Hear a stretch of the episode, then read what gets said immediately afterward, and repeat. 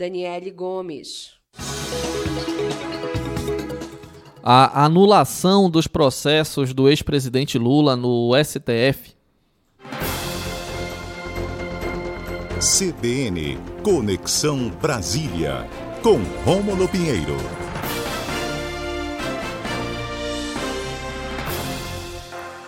Bom dia, meu amigo Rômulo Pinheiro, como vão as coisas aí na capital federal?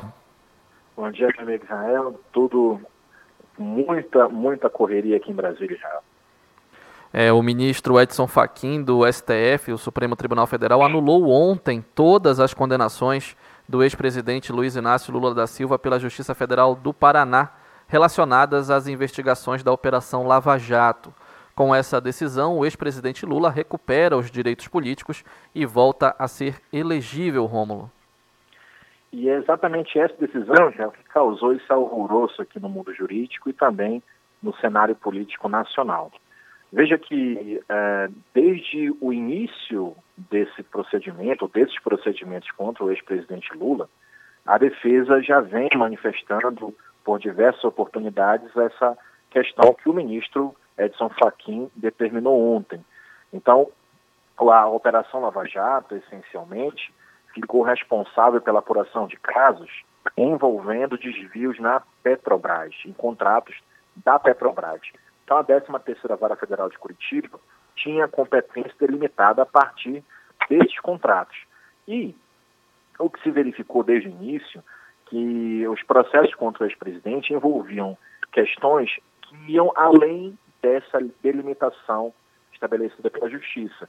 Logo, desde o início, então, a defesa buscava retirar o processo das mãos do ex-ministro Sérgio Moro, mas não por uma razão pessoal inicialmente, mas sim porque se entendia que os processos devem ser julgados em outra vara competente.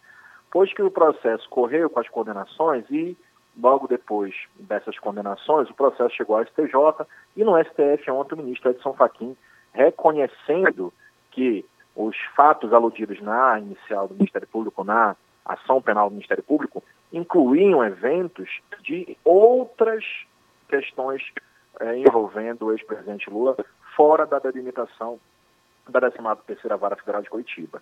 E, na verdade, o, o ministro não retirou, não analisou o mérito da questão, apenas determinou que os processos fossem encaminhados, que o procedimento recomeçasse a partir da vara competente, que é são uma das varas da Justiça Federal no Distrito Federal. Veja, Jael, que é, essa discussão é uma questão muito técnica, dentro do mundo jurídico, mas eh, a gente não pode negar também que há uma questão política muito grande. O ministro Fachin sempre foi um dos defensores aí, ou pelo menos sempre foi uma, um, um, um, membro jogador que sempre eh, confirmava as decisões, os pedidos feitos pela Lava Jato, pela Operação Lava Jato, confirmava as decisões de primeira instância e segunda instância que chegavam ao Supremo. E ele foi reconhecido como um grande parceiro da operação. Muito embora essa questão de parceiro é, não deva ser analisado sobre esse aspecto, os ministros, como qualquer julgador, tem que ser imparcial. Mas o ministro Paquim sempre foi visto como alguém que foi muito leal à Operação Lava Jato em várias etapas.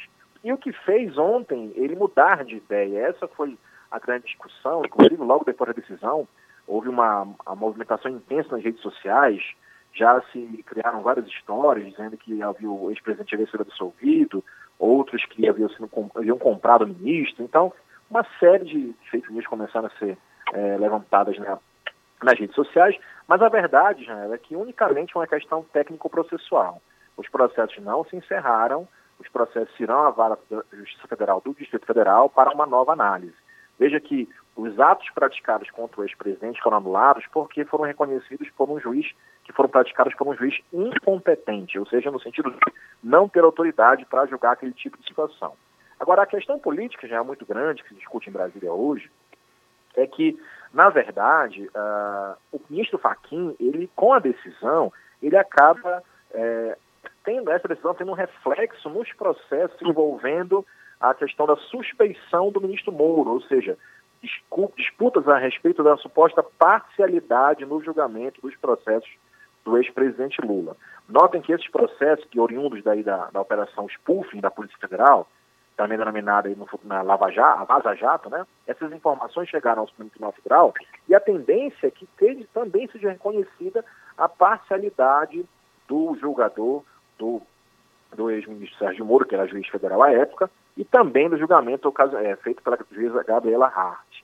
Então, com a decisão do ministro Edson Fachin, a princípio, esses processos ficariam, perderiam o objeto, já que as demandas em que envolvem os presidentes Lula foram anuladas, ou seja, foram, os atos foram é, é, declarados como nulos e retornou o seu processo.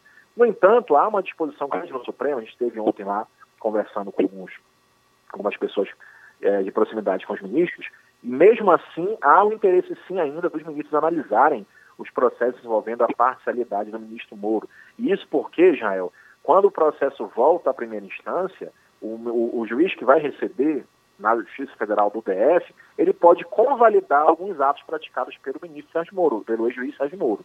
Então ele pode aproveitar as provas produzidas naqueles autos e o julgamento e, ter, e, e análise do processo ser bem mais rápida.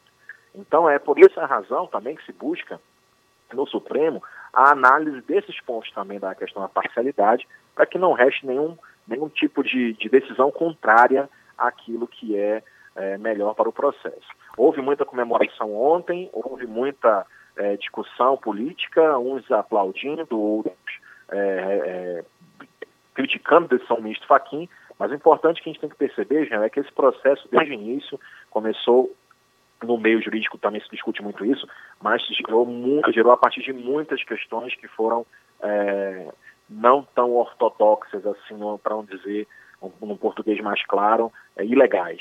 E isso, uma hora, ia ter ser analisado pelo Supremo e começou-se a fazer isso a partir da decisão do ministro Fachin. Agora, Rômulo, coloco aqui duas questões para você. A primeira, o que explica que essa decisão do ministro Edson Fachin tenha vindo tão tarde? Cinco anos atrás já não se sabia que a Vara Federal de Curitiba não tinha competência para tal julgamento. E a segunda questão que eu coloco para você é a seguinte: essa decisão, alguns especialistas estão dizendo, essa decisão do Edson Fachin também não foi uma manobra estratégica para blindar os demais casos da Lava Jato? Sim, meu amigo, vamos começar pela segunda, que é uma questão mais política. Sim, se discute sim, porque é, com essa questão da devolução dos processos ou envio dos processos à primeira instância do DF, significa dizer, então, que todas as questões envolvendo essas supostas parcialidades dos julgadores do, daquele momento, elas não vão ser mais analisadas no primeiro ponto. Então, isso sim discute-se muito na questão política, que isso, como o Fachin sempre foi um defensor, pelo menos de maneira é, velada da, da, da, operação, que isso teria sido uma manobra para blindar as demais decisões que podem vir a partir da Justiça do DF. Agora, respondendo a primeira pergunta, meu amigo, é porque é, há cinco anos atrás já se sabia que, essas, que essa, essa justiça era incompetente, mas o sistema judiciário brasileiro ele tem etapas, tem fases. Então, a, não poderia ocorrer aquilo que a gente chama de supressão de instâncias. Ou seja, aqui, para que o Supremo analise essa questão, tem que ser debatida nas instâncias inferiores. Ele não pode atender logo de plano. Então, é por isso que agora que foi analisado, ou seja, essa questão passou por todas as instâncias, primeira instância, segunda instância, chegou no STJ e agora que bateu as portas do Supremo Tribunal Federal, o que acabou calhando aí com alguns interesses políticos e decretar então a incompetência da 13ª Vara Federal de Curitiba. Rômulo Pinheiro sempre dando uma aula de, de jurisdição, de direito aqui na nossa coluna do Conexão Brasília no Boletim Amazônia. Muito obrigado, Rômulo. Muito obrigado, Jael. Um abraço a todos. Até a próxima terça-feira. Até a próxima terça-feira, 11 horas e 19 minutos. Daqui a pouco a gente volta com mais informações para você que é nosso ouvinte. Boletim Amazônia.